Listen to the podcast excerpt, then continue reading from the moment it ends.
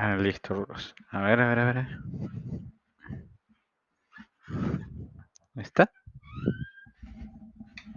¿Estás todavía ahí?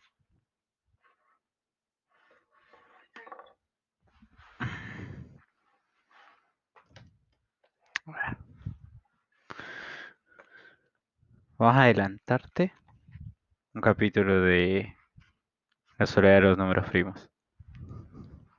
Mm.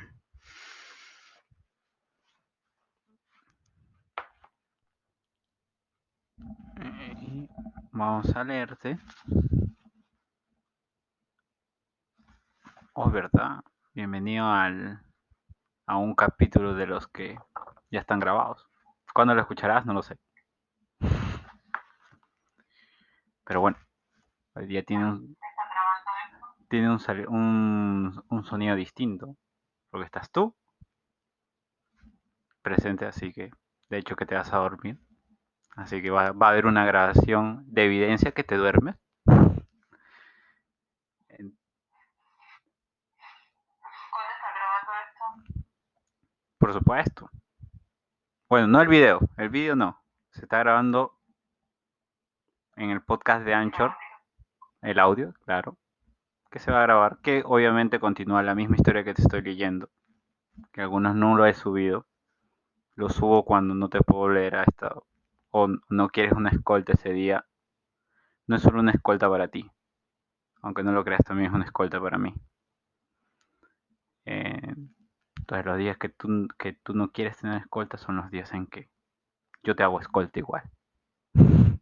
y, subo y subo la grabación que hago ese día. Bueno, no lo subo, lo, lo tengo guardado en los archivos hasta que ese día no necesites esa escolta, pero igual lo subo en Anchor.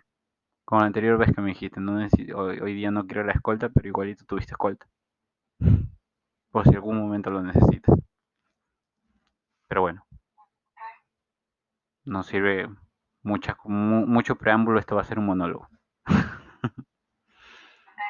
¿Mm? Eh, ¿Qué pasó? Yo también te amo, Rulos. Nada. Hoy ya está re lindo. Me gustó esa energía. Esa es la Rulos que tenemos que ver mucho más. ¿Vale? De. No hay novedad en eso. Así que, al lío. Dentro y fuera del agua, 1998.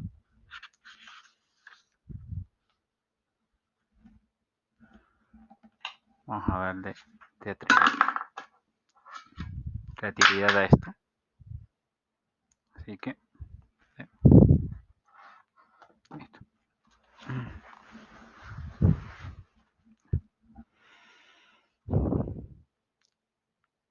Los números primos solo son exactamente divisibles por uno y por sí mismo.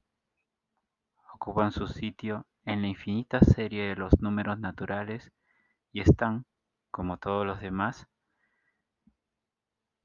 emparedados entre otros dos números, aunque ellos más separados entre sí.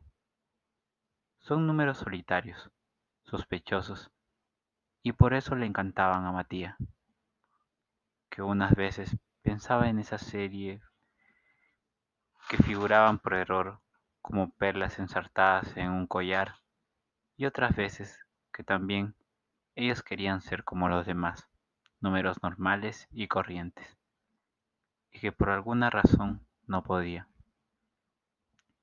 Esto último lo pensaba sobre todo por la noche, en ese estado previo al sueño en que la mente produce mil imágenes caóticas y es demasiado débil para engañarse a sí misma.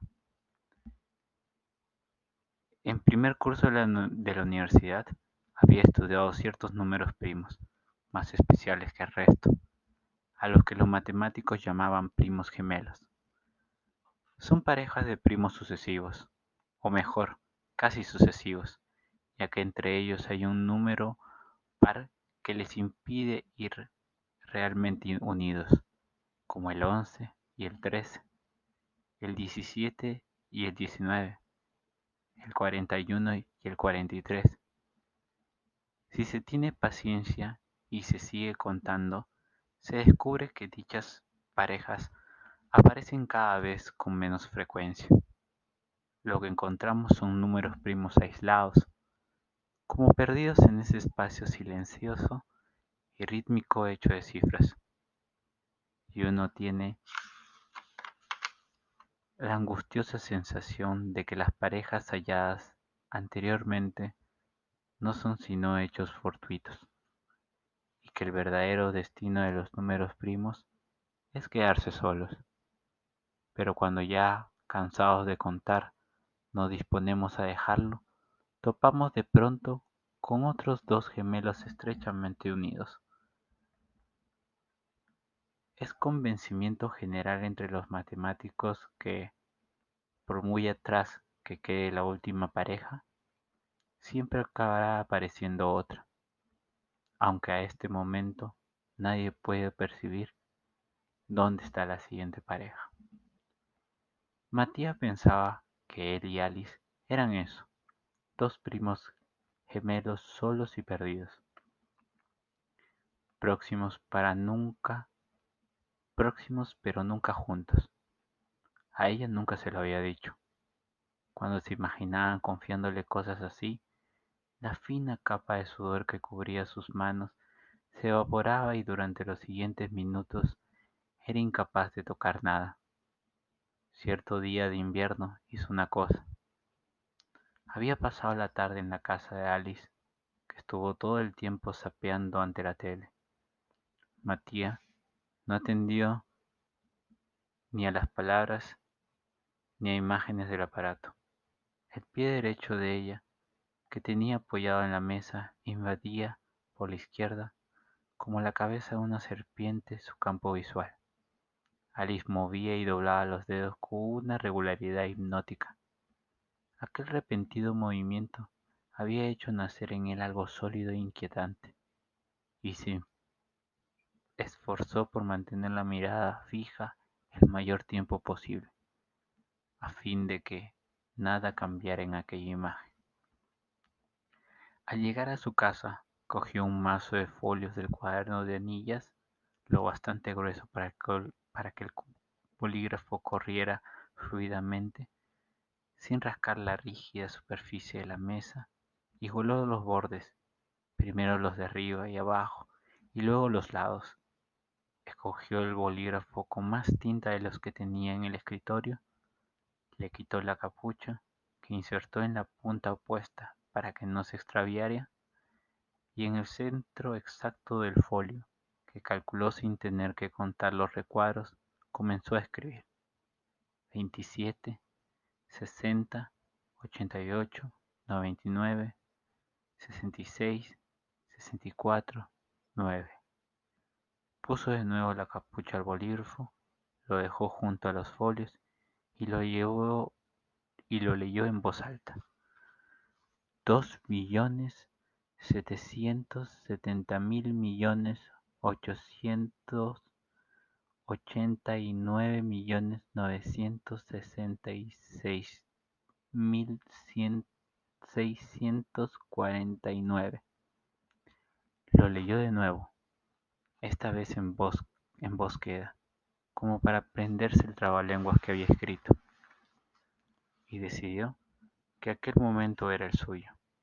Estaba seguro de que ninguna otra persona en el mundo, ninguna otra persona en toda la historia del mundo, había pensado nunca en aquel número.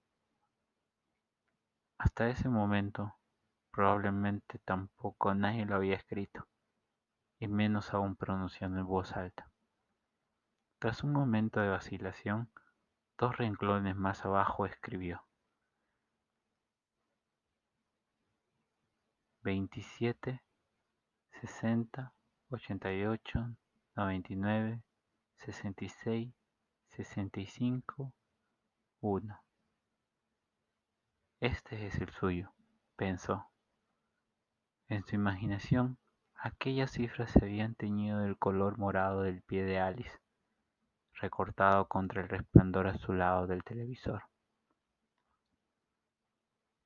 Bien podrían ser dos primos gemelos, pensó Matías, y si lo fuera, consideró con detenimiento la posibilidad y buscó divisores de aquellos dos números. Con el 3 era fácil, bastaba con que sumar las cifras y ver el resultado y era un múltiplo de 3.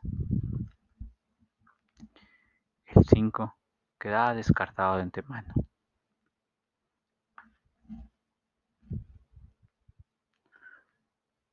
Quizá había una regla también para el 7, pero como no la recordaba, hizo la división en columnas. Siguió con el 11, el 13, como etcétera, en cálculos cada vez más complicados. Cuando estaba en el 37, el sueño se apoderó momentáneamente de él, y el bolígrafo le resbaló por la página. Al llegar al 47 abandonó.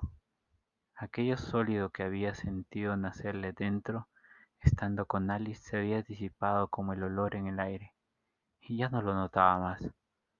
Se hallaba solo en su cuarto, en medio de un montón de folios cuajados de inútiles divisiones. El reloj marcaba los tres, las tres y cuarto de la mañana. Cogió entonces el primer folio, aquel en cuyo centro había escrito los dos números, y se sintió imbécil. Lo rasgó por la mitad una y otra vez, hasta que los bordes superpuestos resultaban tan duros que pudo pasarlos como una cuchilla bajo la uña del anular izquierdo.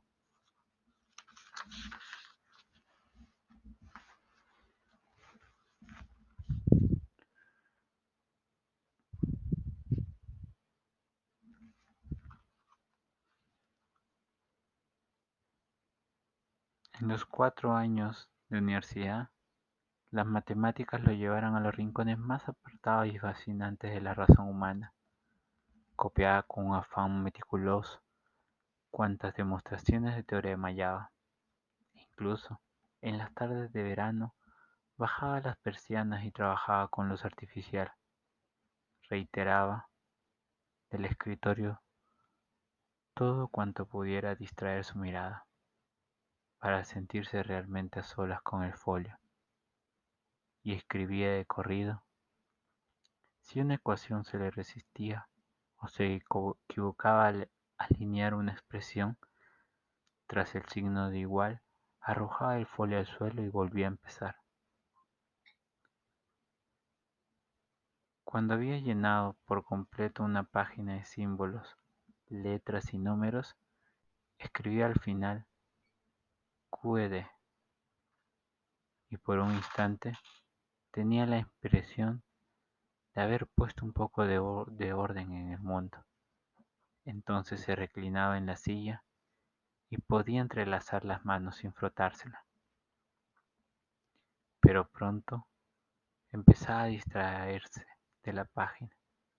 Los símbolos que hasta un instante antes fluían como el conjuro de su muñeca se le antojaba ajenos como perdidos en un lugar cuyo acceso le estaba vedado.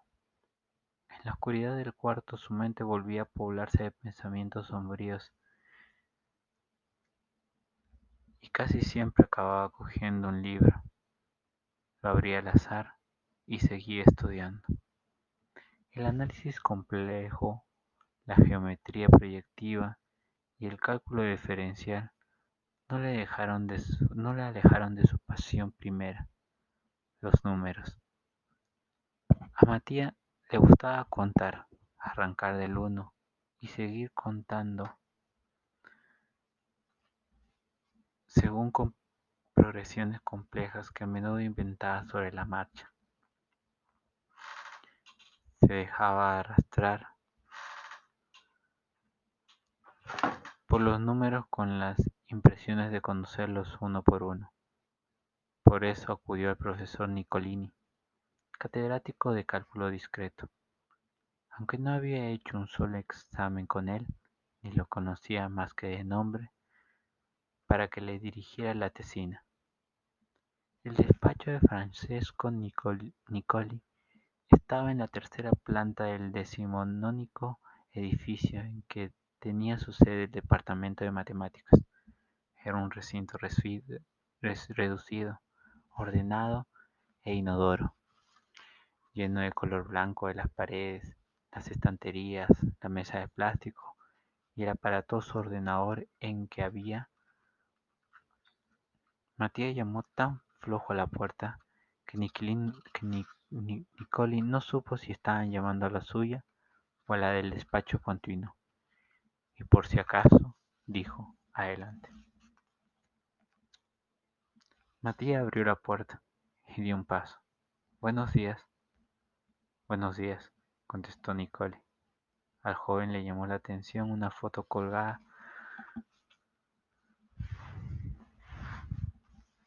una foto colgada detrás del profesor, en la que se lo veía mucho más joven y sin barba, con una placa de plata, estrechando la mano a un desconocido de aire importante. Abusó la vista pero no atinó a leer lo que ponía la placa. ¿Y bien? le dijo Nicoli mirándolo con un ceño. Quiero hacer la tesina sobre los ceros de la Z de Riemann, contestó Matías y dirigió la mirada al hombro derecho del profesor, donde un espolvero de caspa formaba un diminuto cielo estrellado. Nicole hizo una mueca semejante a una sonrisa sardónica, y llevándose las manos a la nuca, como si se dispusiera a disfrutar de un rato de asueto, le preguntó.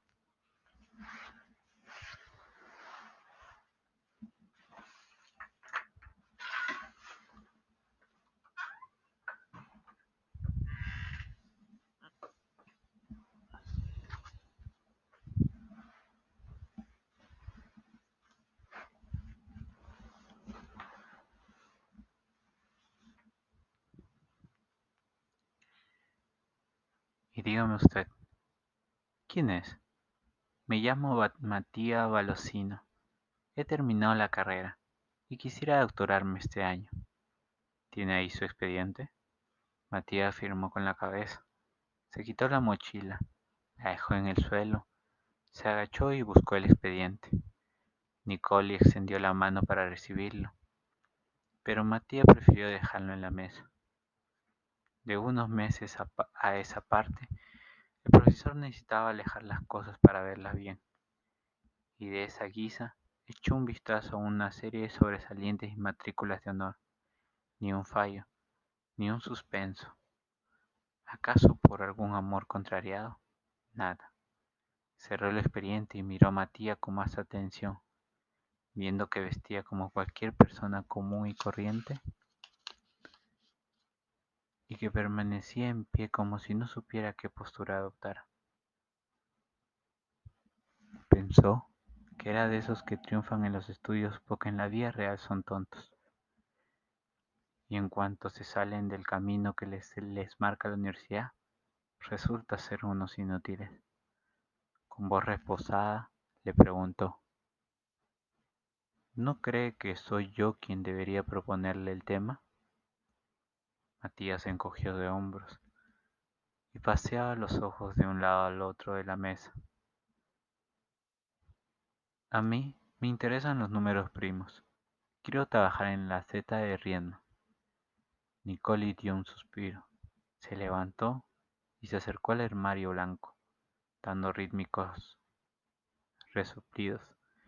Empezó a recorrer con él el dedo de los lomos de los libros hasta que cogió unos folios mecanofriados y grabados y se los tendió. Tenga este artículo y vuelva cuando haya resuelto todas las ecuaciones. Matías lo cogió y sin siquiera leer el título, lo guardó en la mochila, que tenía apoyada, abierta y vacía sobre sus piernas. Murmuró un gracias, salió del despacho y cerró la puerta. Nicoli volvió a tomar asiento. Pensó que en la cena se quejaría ante su mujer por este nuevo e inesperado fastidio, fastidio de alumno.